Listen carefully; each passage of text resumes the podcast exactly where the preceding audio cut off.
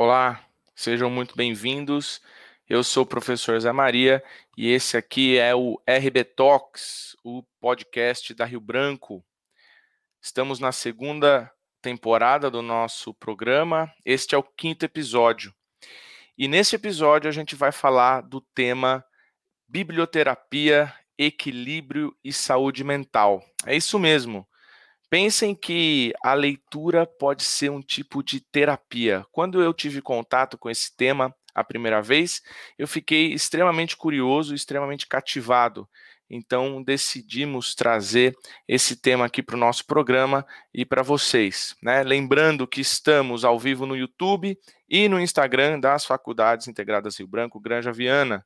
Você que nos acompanha no Spotify, os programas, os nossos episódios ficam gravados é, no nosso canal aí do podcast. Então, para falar da biblioterapia, né, acostumem-se com esse, com esse novo termo aí, eu acho que muita gente não, uh, não sabe sobre, sobre esse tipo de terapia, né, talvez seja o primeiro contato aqui. Uh, para falar disso comigo, eu vou chamar o Galeno Amorim, que é jornalista e escritor. Muito bem-vindo, Galeno. Zé Maria, obrigado pelo convite, meu cara. É um grande prazer estar aqui com você. Muito obrigado pelo aceite. O Galeno tem um vasto currículo aqui. Ele foi presidente da Biblioteca Nacional e do Centro Regional de Fomento do Livro ao Livro da América Latina e no Caribe, pela Unesco. É responsável pela criação do Plano Nacional do Livro e da Leitura é autor de 18 livros, entre os quais o Retratos da Leitura no Brasil, é, e o seu livro mais recente é Histórias de Gente que Lê. Atualmente, o Galeno preside a Fundação Observatório do Livro e da Leitura.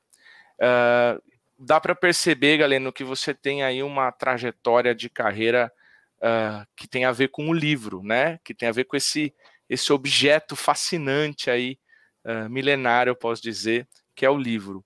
O que, que levou você a trabalhar com livros? Foi uma paixão? Foi uma escolha? Foi destino? Uh, me conta um pouco do que as pessoas chamam de trajetória de carreira, né? Mas eu prefiro, no nosso caso aqui, chamar de da sua história com o livro. É, e é uma trajetória de fato ligada à questão da palavra.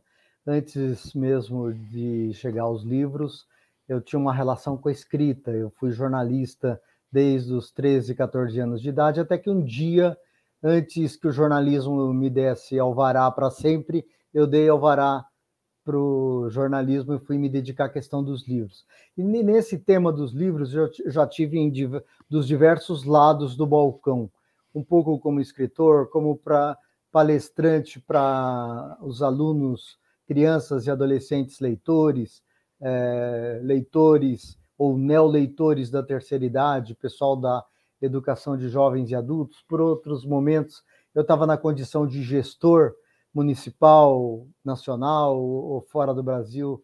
De alguma forma, eu estou ligado e metido na questão dos livros, porque é, o que eu sou hoje, o que eu fiz na minha vida inteira, Zé Maria, na verdade, estão profundamente ligados aos livros, a cada um dos livros que eu li, os caminhos que os livros propiciaram na minha vida. Então, eu sou um resultado direto disso. E aos poucos eu fui entendendo é, que mais que os livros, a leitura é uma causa que precisa ser é, batalhada, né? É, houve um tempo que ao longo da minha vida eu achava que livros era a coisa mais importante do mundo. Aí virei editor, virei autor de livros e tal. Um belo dia eu fui numa prefeitura que tinha comprado uma edição inteira de um determinado livro infantil meu, eu, que tinha me deixado felicíssimo da vida, mas de repente, um ano depois, eu fui lá e quase que eu tropecei naquele monte de livros. Eram os meus livros vendidos. E aí eu entendi que o livro não era tão importante assim. O mais importante que o livro era a apropriação do conteúdo daqueles livros. Mais importante ainda que a apropriação, que é isso que a gente chama o ato de ler, tem, é uma outra coisa. É a transformação que a leitura causa nas pessoas. Então, de um modo ou de outro, é, num lado ou outro desse balcão, que tem muitos lados, eu acabei é, me enrolando profissionalmente, é, enquanto pessoa, enquanto profissional, é, e é bom, e é uma causa que me faz bem, é aquilo que faz meu coração cantar e eu acordar todos os dias. Isso é inspirador, isso é bastante inspirador. Eu, eu pergunto dessa forma porque nós temos aí uma preocupação também de inspirar alunos, né, os nossos alunos, quem nos acompanha, em possibilidades de carreira, né?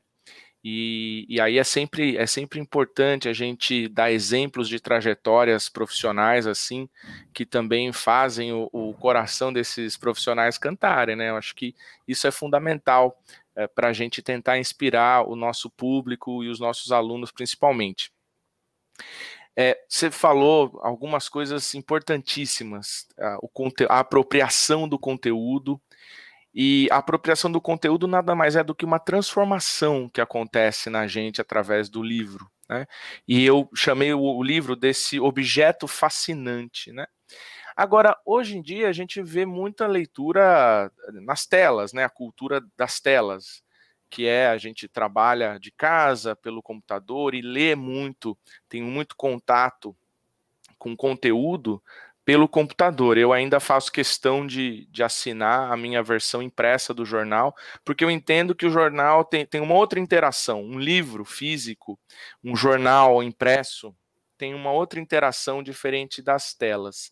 E a gente está falando do livro, do objeto, né? Como é que é essa diferença de apropriação, se é que ela existe, entre a leitura de um material a partir da tela e a questão do livro em si, do objeto? Olha, a primeira coisa, é, não se pode negar o poder e o fascínio que os livros impressos em papel, essa esse objeto que o Gutenberg criou 500 anos atrás, e depois que ele criou, inventou a prensa, na Alemanha isso seria capaz de multiplicar, levar pelo mundo afora, a democratizar, uma primeira ação de democratização do acesso.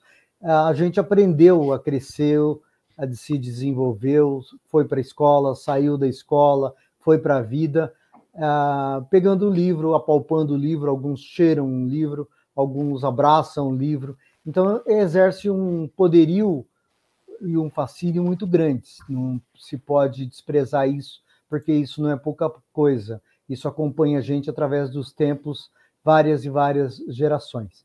Agora, é, como a gente estava falando de conteúdo e de apropriação, é importante lembrar que mais importante e poderoso do que o suporte é aquele conteúdo. Como é mais poderoso que o conteúdo, o ato de apropriar esse conteúdo e depois se transformar, se desenvolvendo enquanto pessoa, enquanto cidadão, é muito mais do que aquela primeira virtude que o livro já nos oferece, que é a possibilidade do entretenimento e o cultural e o, um lazer cultural de qualidade, né? Mas vai muito além disso. E aí quando você faz essa mesma pergunta, você pode fazer para mim. Você faz essa mesma pergunta para uma pessoa cega que uh, cresceu uh, tendo acesso aos livros através do livro em braille, porque ainda não existia o livro digital, pergunta para essa pessoa o que, que é a coisa mais importante nesse tema na vida dela. Ela vai falar, não que é o livro brochura, esse que a gente aprendeu a admirar, apreciar, apalpar, ele vai falar que é o livro em braille. Ele vai falar, só tem um inconveniente, se eu quero ler o Harry Potter, por exemplo, que são a coleção tem vários volumes grossos esses volumes. Para ir na biblioteca e voltar, eu tenho que ir com uma carriola para poder dar conta de transportar todos eles. Mas ele é o que tem de mais importante para mim. Se você pergunta para uma outra pessoa é, com baixa visão, ou que não sabe ler, escrever e ouve, e se interessou pelas histórias, pela literatura, através do audiolivro, essa pessoa vai dizer que a coisa mais importante é o audiolivro. É, e quem tem razão? Todo mundo tem razão. Por quê? Porque continua sendo o suporte. E aí, se você transporta essa mesma questão para o livro digital, ainda continua sendo conteúdo. É uma coisa muito diferente. Quando você fala é, da leitura no computador, você pode ler várias coisas, ler um texto, pode ler um, um, uma frase no Twitter, ou na, na rede, determinada rede social, é, é um tipo de leitura. É importante? Claro, todo tipo de leitura é importante. mas o que eu acho que é comparável é a leitura de livros é, no computador, e tanto pode ser no tablet, tem gente que lê bem no celular, pessoas mais velhas talvez tenham um pouco mais de dificuldades, é, pode ler no computador, pode ler em, em, em dispositivos eletrônicos como o Kindle, e eu estou separando esse, embora esse seja uma marca, porque ele também significa uma outra qualidade, né? Uh, parece muito mais com o livro que é opaco, sem brilho, sem aquela coisa que uh, às vezes cansa mais nossos olhos, principalmente à noite. É, mas quando você compara esse objeto, o dispositivo, é, mais próximo do livro, um modelo de publicação que permite ampliar a letra, mudar o fundo, mudar a fonte, mudar as cores e o, e o livro em papel, é, você vai ver que de um jeito ou de outro você vai beber na fonte. Eu sempre tive uma relação com o livro impresso, embora continue gostando e tenha muitos deles.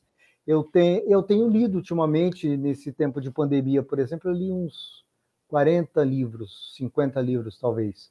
Alguns muito grandes, outros menores, mas é, muitos clássicos, muitos grandes autores tal. E eu li praticamente todos eles é, no digital e não me fez mal nenhum.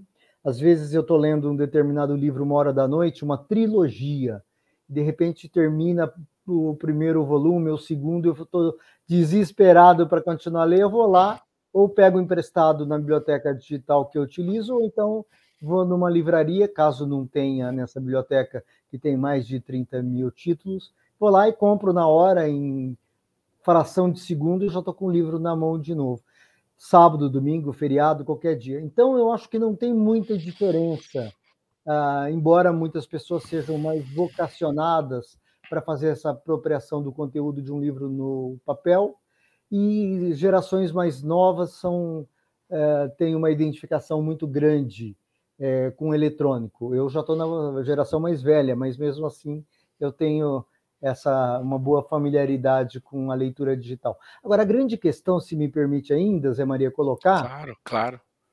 É a questão da democratização do acesso.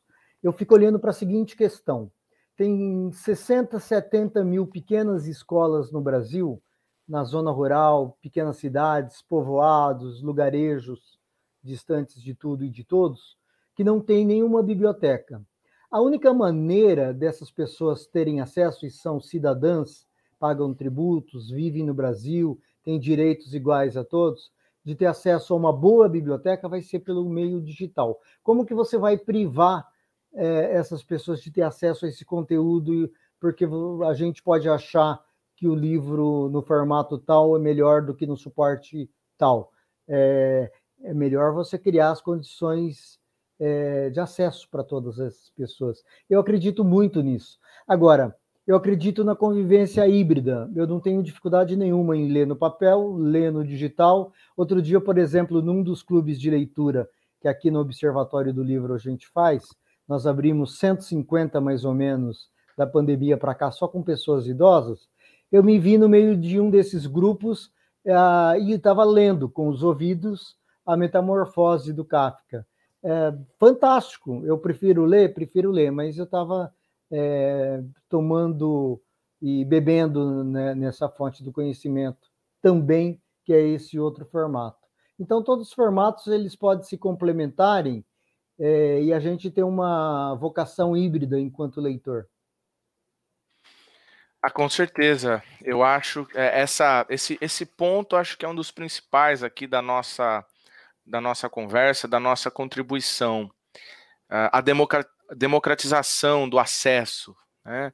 a, a, o acesso a cada vez mais pessoas, principalmente no, no nosso país, a, a, esse conteúdo, né? bibliotecas digitais, a enfim, conteúdo uh, de, de, tanto didático quanto literário e por aí vai. Acho que esse é um ponto muito importante.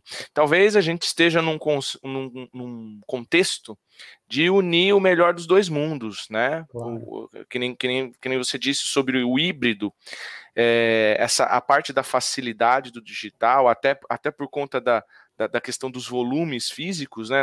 em um chip você consegue uh, compilar ali um acervo enorme de obras e, obviamente, que montar uma biblioteca física requer muito mais esforço, muito mais espaço, enfim, é, é uma, outra, uma outra situação. Então, a gente jamais vai poder desprezar a questão do, do digital. Agora, não nego que uh, acho fascinante também caminhar por uma biblioteca ou por uma livraria e se deixar uh, surpreender pelo acaso, né? Uh, de encontrar um livro, encontrar um título, encontrar um autor, uh, encontrar títulos de um autor que você está procurando e ter aquele, aquele uh, conseguir folhear ali alguma coisa do livro é sempre é sempre muito muito gratificante, né?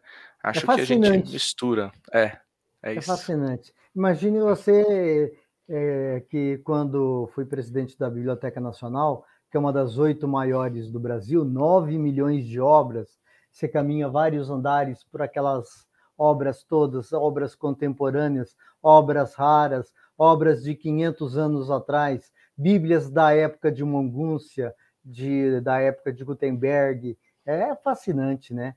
Fascinante caminhar por uma livraria e ter vários andares, várias repartições, várias coleções que você vai descobrindo, vai brotando na tua frente tudo aquilo. Quem gosta de livros acha isso fabuloso.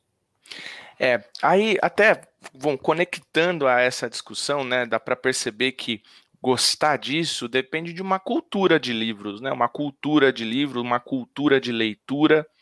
Uh, e a gente comentou agora, até eu ressaltei a importância, você também ressaltou, da democratização do acesso, né? Fundamental. Mas e a democratização da cultura do livro? Né? Como, como são assim os indicadores que nós temos aqui no Brasil, comparado com outros países?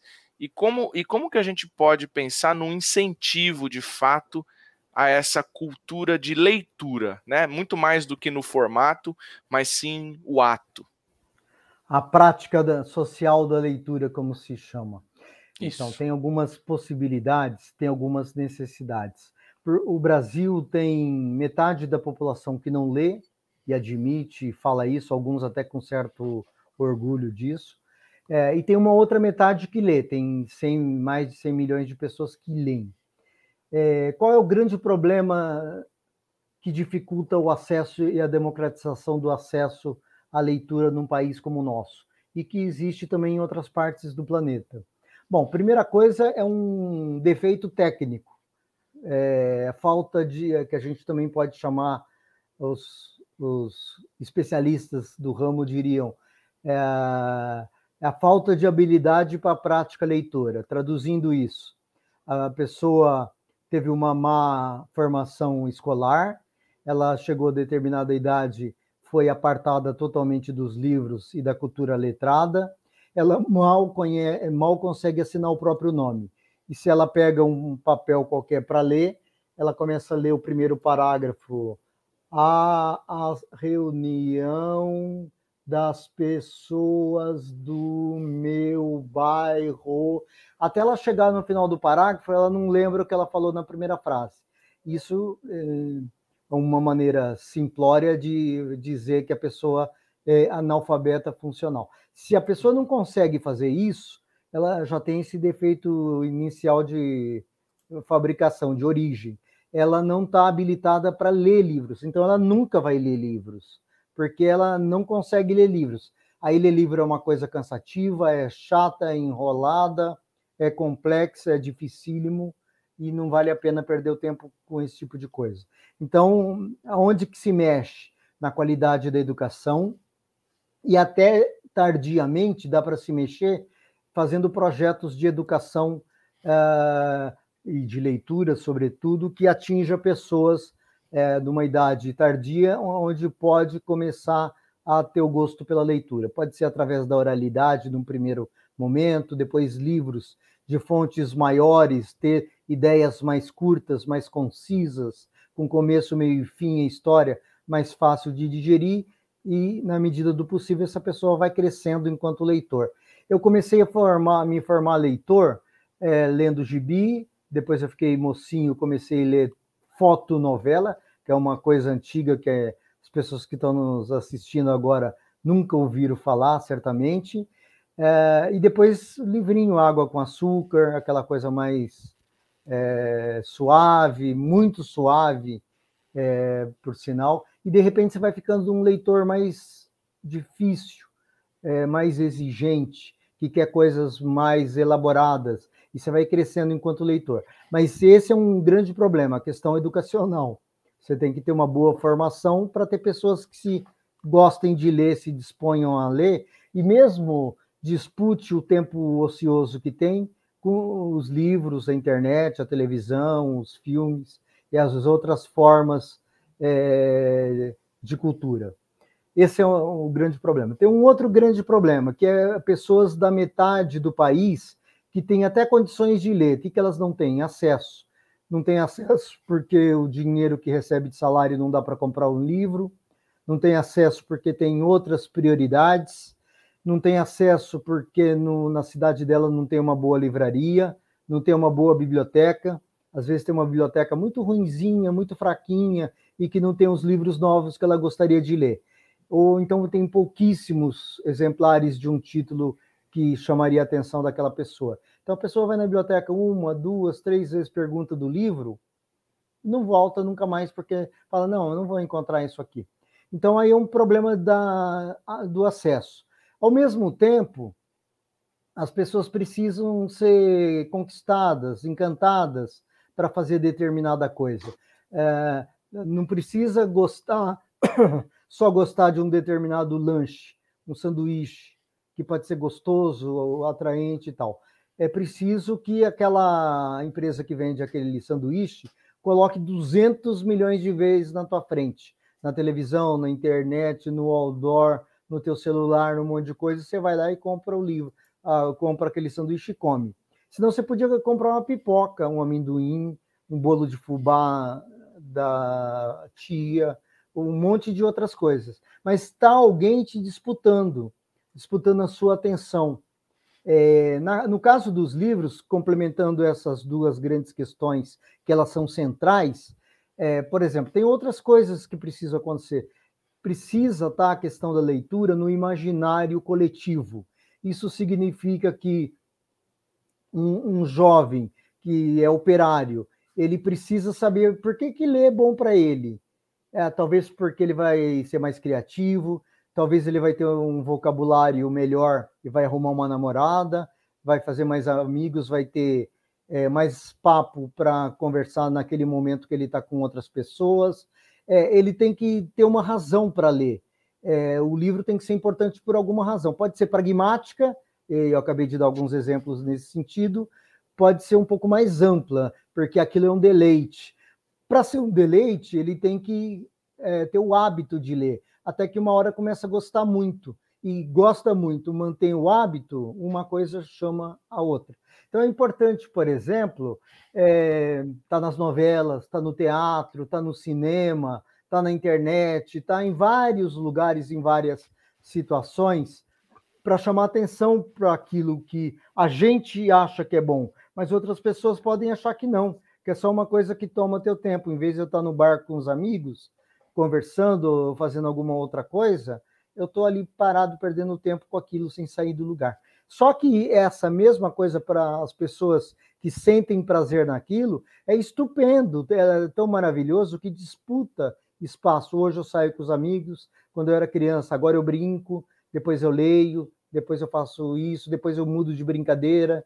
É, e o livro tem que, tem que ser feito uma ação de conquista, de encantamento.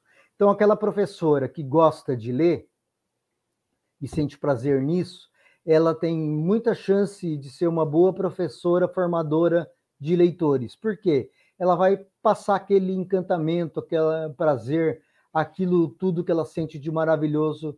Não é no livro, né? O livro é o de menos. O livro é um papel como esse, tal. É, ela vai, sim, vai sentir o encantamento é com a história, com a emoção que vai sentir no ato de fazer a leitura. Então, tudo isso combinado é que vai atacar a questão. Fazendo uma grande campanha na TV, que seja contínua, no rádio. Quando a televisão, por exemplo, se dispõe a colocar uma, um ator uma atriz na, na, encarnando o papel de livreiro, de editor, é, as pessoas leem assim muito. Eu me lembro que eu era um pequeno editor nos anos 90 e eu lancei um livro que ganhou o prêmio Jabuti de melhor livro no ano no Brasil. Um livro chamado A Sombra dos Ciprestes, de um autor que estava estreando, chamado Menal Tom Braff. Hoje ele publicou muito, ganhou outros prêmios e tal. Mas eu me lembro que a personagem encarnada, eh, de um livreiro encarnada pelo Tony Ramos em determinada novela, é, mostrou esse livro. Eu vendi assim várias e várias edições numa editora de pequeno porte, desconhecida. As pessoas vinham, disputavam, vinham atrás, esperava, fazia compra, pré-venda e tal, porque isso faz parte desse tripé. Então tem algumas medidas que podem ser tomadas pessoalmente. Eu sou filho é, de pais separados, eles moravam fora da minha cidade eu fui criado desde bebezinho, 5, 6 meses de idade, por uma família muito pobre. A minha mãe era filha de imigrantes italianos analfabeta e o pai que me criou era um homem que foi alfabetizado adulto, é, negro, descendente de quilombolas, então tinha uma muita diversidade em casa, só não tinha livros. É, então não, eu cresci sem livros. De repente, uma irmã que de oito de criação que eu tive colocou na cabeça que ia ser professora, de repente entrou um livro na casa dela, uma casa, o pessoal trabalhava na roça, era caminhoneiro, operário, o melhor de vida era operário, assim, de uma indústria pesada.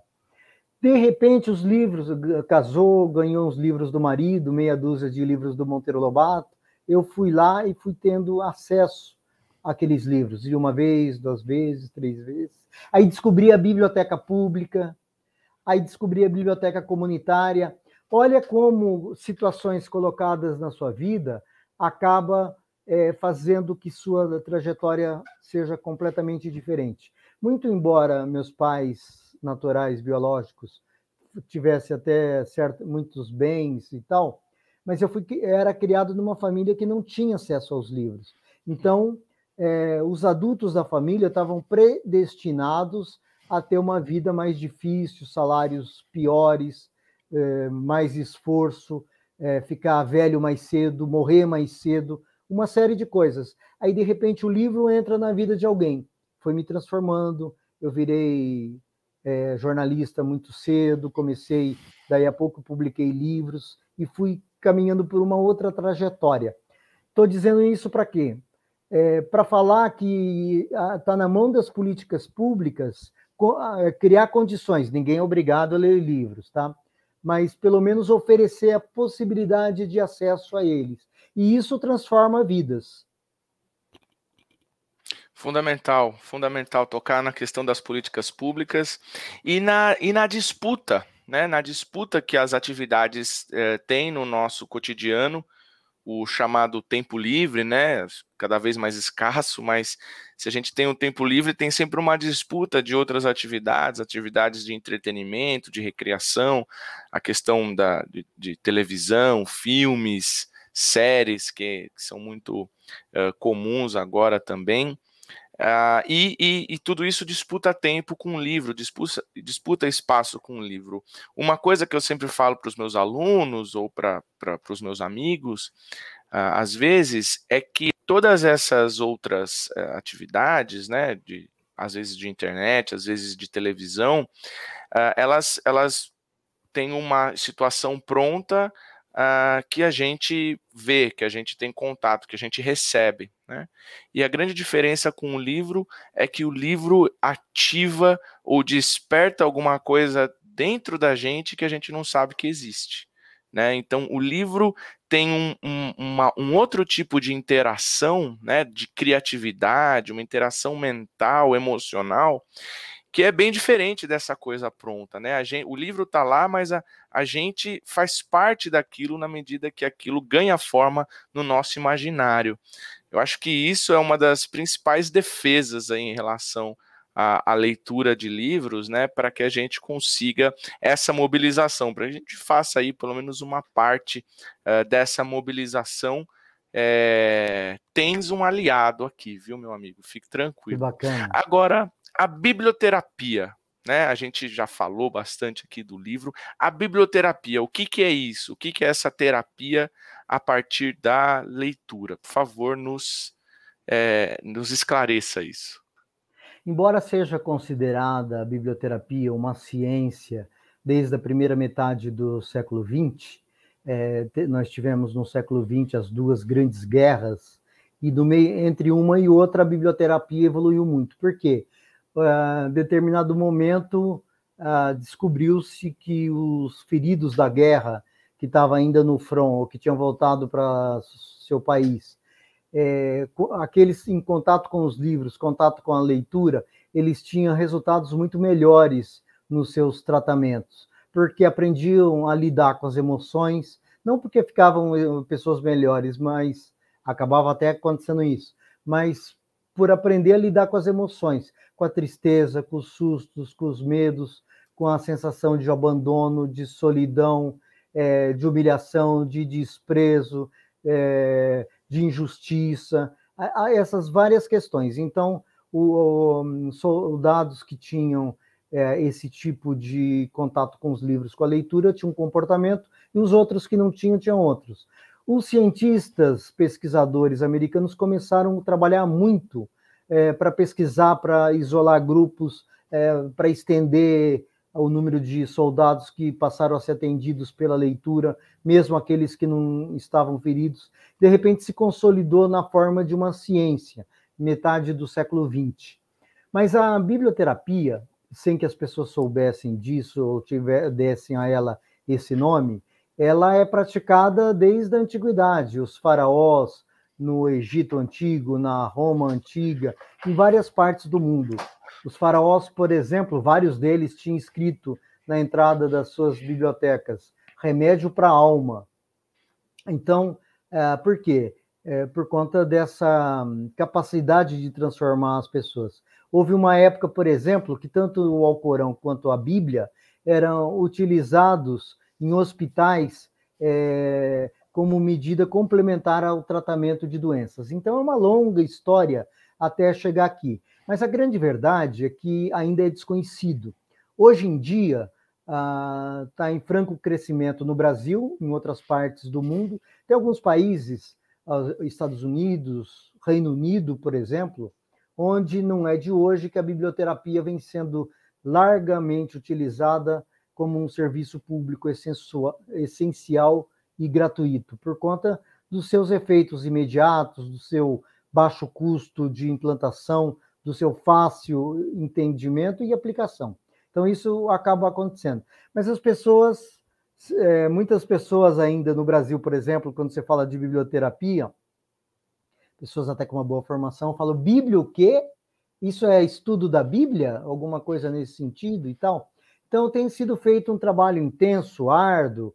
É, eu tenho procurado me juntar a esses esforços de propagação, de divulgação não só da prática em si, eu ensino sobre isso também, ajudo a formar biblioterapeutas, mas principalmente os efeitos. Se você olha hoje, é, veja o número de pessoas no Brasil e no mundo todo que estão sofrendo com ansiedade, com depressão, a tristeza, o isolamento social que é necessário, mas de repente pessoas que estão moram num andar de um edifício não conseguem ver o vizinho da frente há quase dois anos e, e tem essa sensação né, de abandono, é, ninguém olha para mim, ninguém cuida de mim, estou sendo injustiçado nessa fase da minha vida e tal. E os livros acabam sendo uma mão na roda para você lidar com todo esse tipo é, de questão emocional, que acaba se refletindo na questão física, né?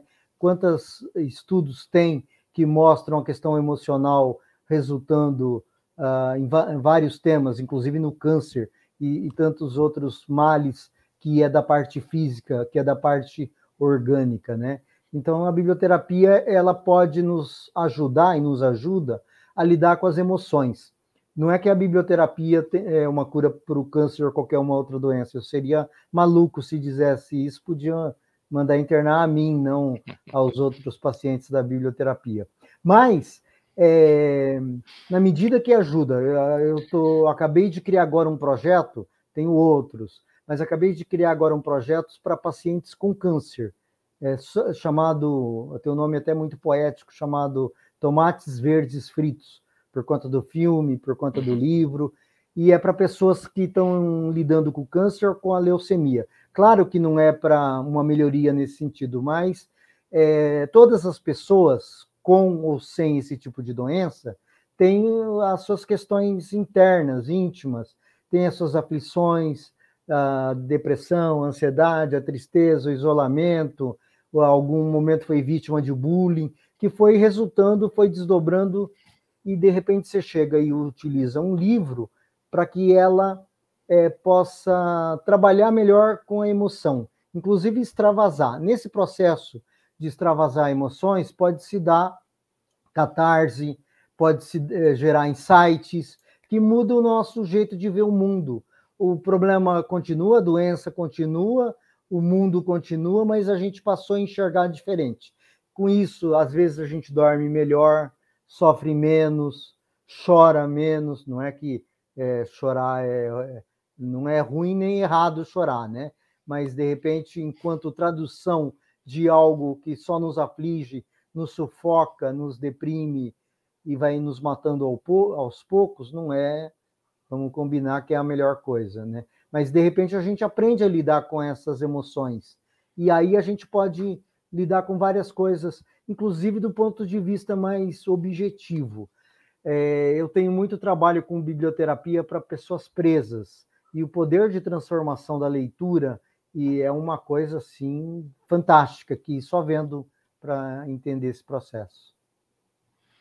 É, acho que o que você, a descrição é que não importa é, qual seja a nossa situação, me parece que a partir dessa terapia a gente se sente um pouco melhor, né? A gente lida um pouco melhor com as dificuldades, quaisquer que elas sejam, né?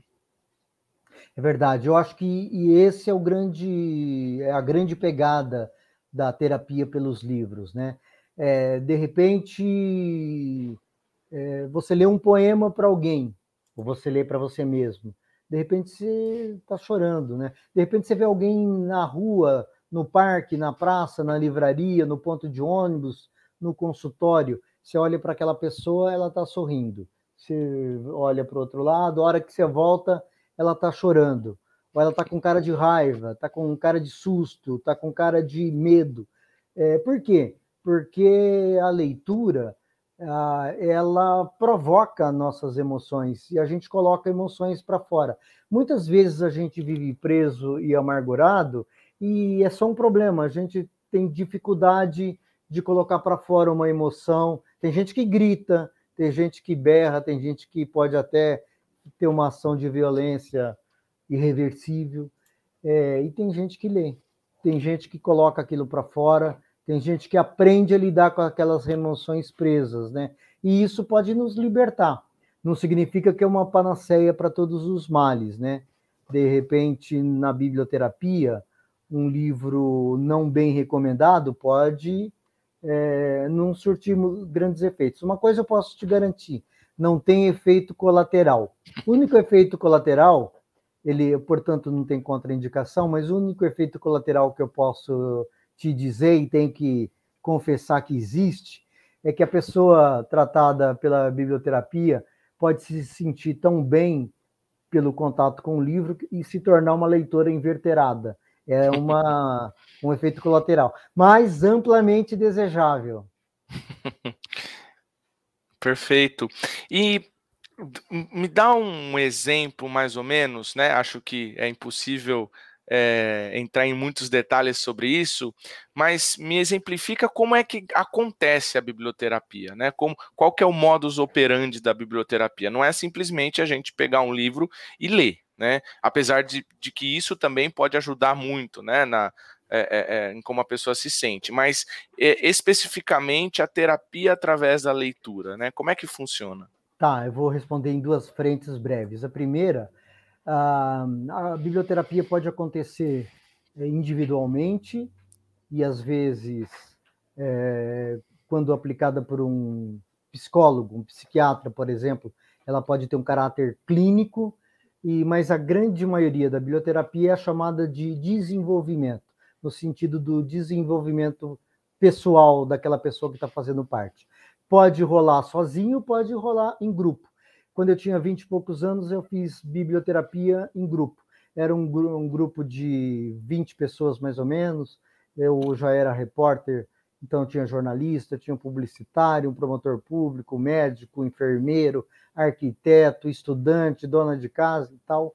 E pode ser feito com qualquer tipo de livro, livro de ficção, livro não ficção, mas evidentemente que não um livro técnico, né, alguma coisa assim, um livro de literatura mais corrente, tradicional. É... Como também pode ser é, com literatura infantil. Eu, por exemplo, faço, já fiz de tudo, mas quando eu tinha 20 e poucos anos, nesse caso que eu contei, eu fazia literatura infantil. E era uma coisa altamente profunda. De repente, era a história do Lobo Mal, do Chapeuzinho Vermelho, dos Três Porquinhos, do Barba Azul. Em cada uma dessas histórias, no fundo, no fundo, quando você aprofunda, tem um lance de provocar, estimular questão do inconsciente, do subconsciente, do ego, superego e tal. No caso do Chapeuzinho Vermelho, por exemplo, é uma história é, poderosíssima para trabalhar a questão do assédio, assédio moral, assédio sexual, do estupro, por exemplo. Muitas vezes essas histórias vêm à tona, e quando vem à tona é o primeiro passo para você começar a lidar.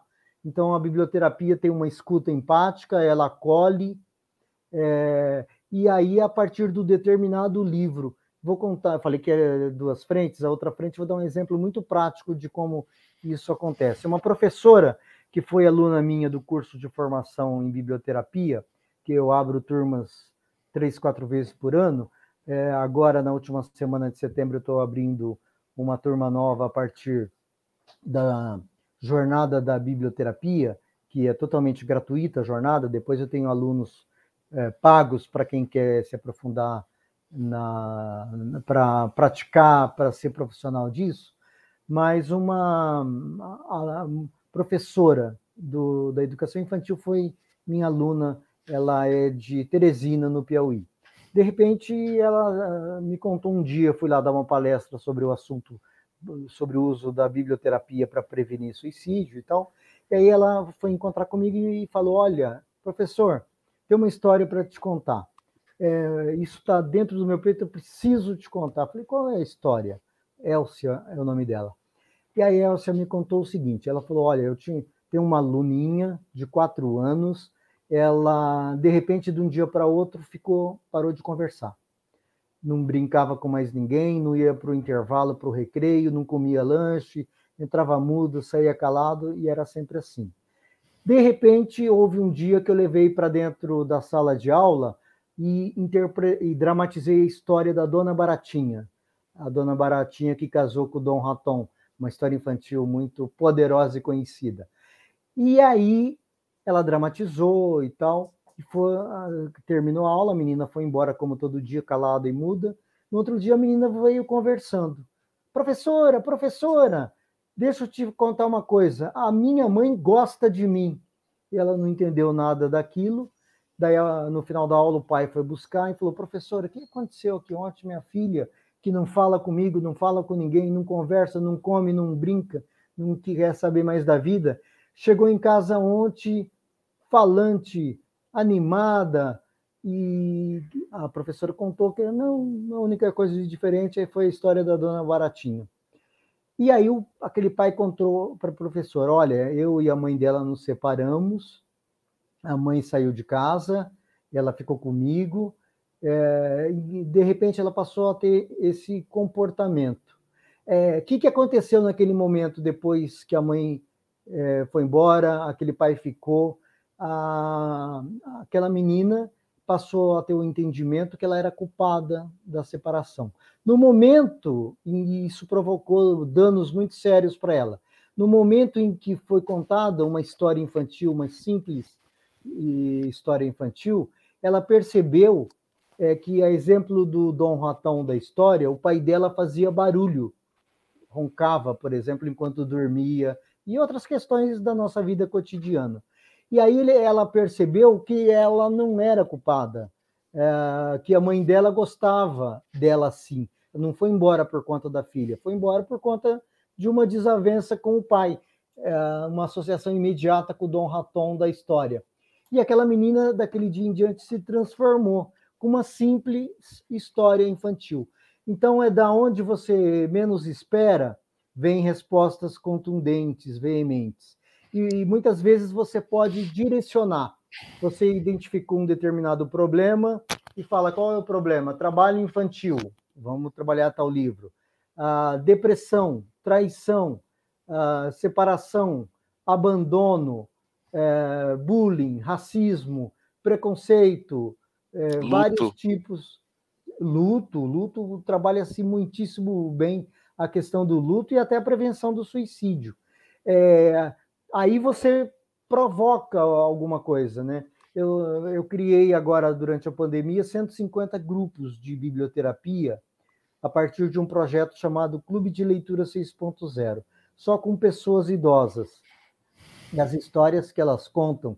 É, tem gente que casou, tem gente que namorou a partir do projeto, tem gente que descasou porque tinha problema de violência doméstica, mas não conseguia cuidar disso teve gente que saiu da depressão, teve gente que curou a ansiedade, e tudo uma coisa tão incrível que as pessoas, é lindo de ouvir essas histórias e depoimentos, tem mulheres, tem gente de 60 a 101 anos de idade nesses clubes. Tem gente que fala o seguinte, mulheres principalmente, né? Chega e fala, olha, eu me preparo para esse dia, eu visto uma roupa bonita, melhor que eu tenho, eu passo perfume, eu passo batom, mas por que se ninguém está vendo se com o início da pandemia é virtual? Ela fala, não, não estou fazendo para os outros, estou fazendo para mim e por mim, porque eu me sinto bem cada vez que alguém ouve o que eu tenho para dizer e cada vez que eu ouço alguém dizer o que ela tem para falar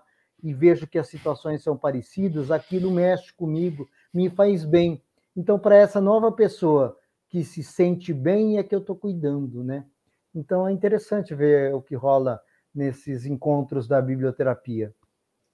Nossa, esses exemplos são maravilhosos, são é, muito, realmente muito interessantes, né? Acho que é, a melhor ilustração da, da eficácia e da, e da transformação, né? Que a, le, a leitura pode promover na vida das pessoas e nesse caso específico ajudar aí algumas situações uh, que as pessoas estão passando momentaneamente ou, ou que seja até de uma de uma situação mais longa, né, que, que, que se alongue aí no tempo. E uma outra coisa que me chamou a atenção, que, que ativou minha curiosidade, é sobre essa formação né, de biblioterapeutas. Conta um pouco para a gente como é que funciona. Precisa ter um perfil específico profissional? Precisa ter algum curso específico? É, como que é um pouco da trajetória de se formar um biblioterapeuta? Tá, a primeira coisa tem que gostar naturalmente de ler. A pessoa que é beneficiada, essa não precisa necessariamente gostar de ler nem saber ler porque alguém pode ler para ela, contar uma história, ou ler em voz uhum. alta, ou ler um audiolivro. Agora, a pessoa que vai aplicar, essa precisa de gostar de livros. Não precisa conhecer um grande número de livros, não. Ela precisa conhecer os livros que ela vai trabalhar. Se ela, com, uhum. se ela começa a trabalhar com um livro, um livro. Com dez livros, dez livros. Com uhum. 50, e aí daí por diante. Ela, então não é um empecilho. Tem gente que me pergunta, ah, mas eu não conheço tantos livros assim. Eu não li, tem gente que fala, ah, não li todos os livros que existem. Não, nem vai ler, nem, nem pessoa alguma vai ler, porque é impossível, né? Uhum. Dez anos atrás, antes da internet ser tão poderosa como é hoje, é, já existia 32 milhões de livros. Nossa. Agora, isso se multiplicou exponencialmente. Então, fique tranquilo que ninguém vai ler nenhuma partezinha assim de todos esses livros que saem. nem os livros que saem no ano, na sua língua, no seu idioma, no seu país, você consegue ler. Então, quanto a isso, fica tranquilo. Agora, a biblioterapia, ela não tem uma exigência de formação anterior. Às vezes as pessoas me perguntam isso também. Precisa professor, ser professor? Precisa ser bibliotecário? Professor de letras? Precisa ser psicólogo? Não, não precisa de nada disso. Precisa de gostar de pessoas. Precisa de gostar de ouvir pessoas, é, de ter uma escuta empática. Tem gente que não tem paciência e tolerância em ouvir o outro. Dificilmente vai ser um bom biblioterapeuta ou terapeuta de qualquer maneira, né? Você não tem é, essa relação com o outro de gostar de pessoas, é, ouvir pessoas e gostar de que as pessoas falem dos seus problemas, das suas angústias, seus medos e tal. Se você gosta de ouvir pessoas, tal, você já tem um bom caminho andado. Os livros você é, aos poucos vai é, conhecendo, vai sabendo. Eu mesmo, para os meus alunos do meu programa de formação em biblioterapia, eu faço uma curadoria é, de 400 livros que a gente trabalha na prática. Eu estou uhum. há mais de 20, 30 anos nessa trajetória de projetos de leitura. A gente vai catalogando, vai lendo, vai conhecendo, vai experimentando, tentando e vai descobrindo, né? No ano passado, por exemplo, eu contratei mais de 20 biblioterapeutas, né? Então, essas pessoas também estão aplicando e você vai construindo um repertório, você vai construindo. Por isso que eu, eu, eu ofereço hoje cursos de formação. É, quem pode fazer? Pessoas em geral, não precisa nem ter a graduação. Quem uhum. tem o ensino médio pode é, ser treinado, ser, é, pode estudar, é, fazer videoaulas. São, tem um curso, por exemplo, de 60 horas de duração que a pessoa pode frequentar. Tem muita gente que está fazendo universidade em diferentes áreas do saber e se matricula para virem fazer os cursos. E depois a gente tem uma pegada muito prática, porque como a gente já impactou mais de 500 mil vidas em 20 e poucos anos de atuação, a gente sabe que uma dor que as pessoas têm é: será que isso é para mim? Será que eu vou dar conta de fazer, de atender? Então a gente cria programa que tem estágio, as pessoas atuam como voluntárias depois, para pegar embocadura, né? Então, uhum. hoje eu ouço, eu dou muita mentoria para as pessoas que são alunas desse curso, eu ouço coisas assim fabulosas. Então, tem uma aluna que está terminando o curso agora, nem bem terminando a última turma, eu fui conversar com ela, estava me contando que ela começou a atender pelo Instagram. Ela tinha um grupo lá e começou a atender 10, 20 pessoas jovens como ela. Ela tem 25 anos. É, a preocupação dela era, inclusive, se ela não era muito nova para fazer uhum. isso, né? Eu falei, olha, eu fazia com 20 anos, então você está até quase velhinha para fazer, passou da idade. Ah, tem uma outra pessoa que está começando um curso com refugiados venezuelanos e do Haiti na, na região norte do país, em Roraima.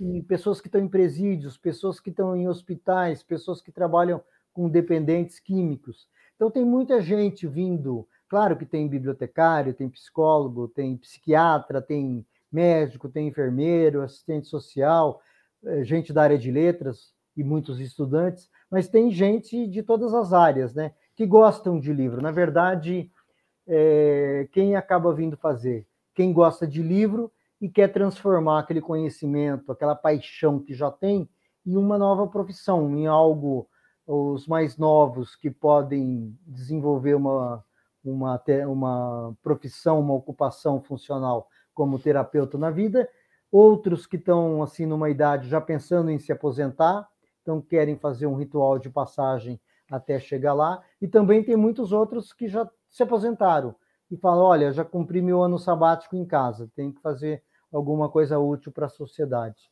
Mas que buscam também né, um, um reconhecimento profissional, uma maneira de ter uma certa remuneração, inclusive aprimorar bem o atual trabalho que faz. Então, às vezes, é, tem gente que é funcionário, vários casos assim, funcionário da Assembleia Legislativa, do Tribunal de Contas, outro do Tribunal de Justiça, outro de uma biblioteca, outro de um serviço social. Ele fala como que eu posso aprimorar aquilo que eu já faço, até para ser mais reconhecido, às vezes ter um aumento, mas no mínimo se sentir fazendo a diferença no mundo, para tornar o mundo um lugar melhor e ajudar pessoas, né? Tem gente que vem por trabalho para fazer um trabalho voluntário que faça diferença e tal. Então vem e aprimora. Tem gente que usa para si próprio, tem gente que usa para o outro, tem gente que usa para os dois. Conversei esses dias com uma ex-aluna é, que está aplicando na família inteira, na mãe, nas irmãs, nos sobrinhos, numa prima e nela própria. Então tem várias possibilidades. Que maravilha. Galeno, estamos caminhando aqui para o nosso pro final do nosso episódio. Uh, a gente poderia ficar falando aqui bastante tempo.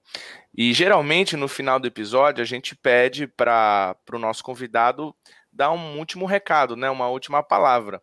Mas para você aqui eu vou eu vou me, me, me dar permissão de pedir duas coisas. É, dar um último recado, uma última palavra e indicar um livro para quem assiste aqui o RB Talks para nós aqui da Rio Branco, por favor.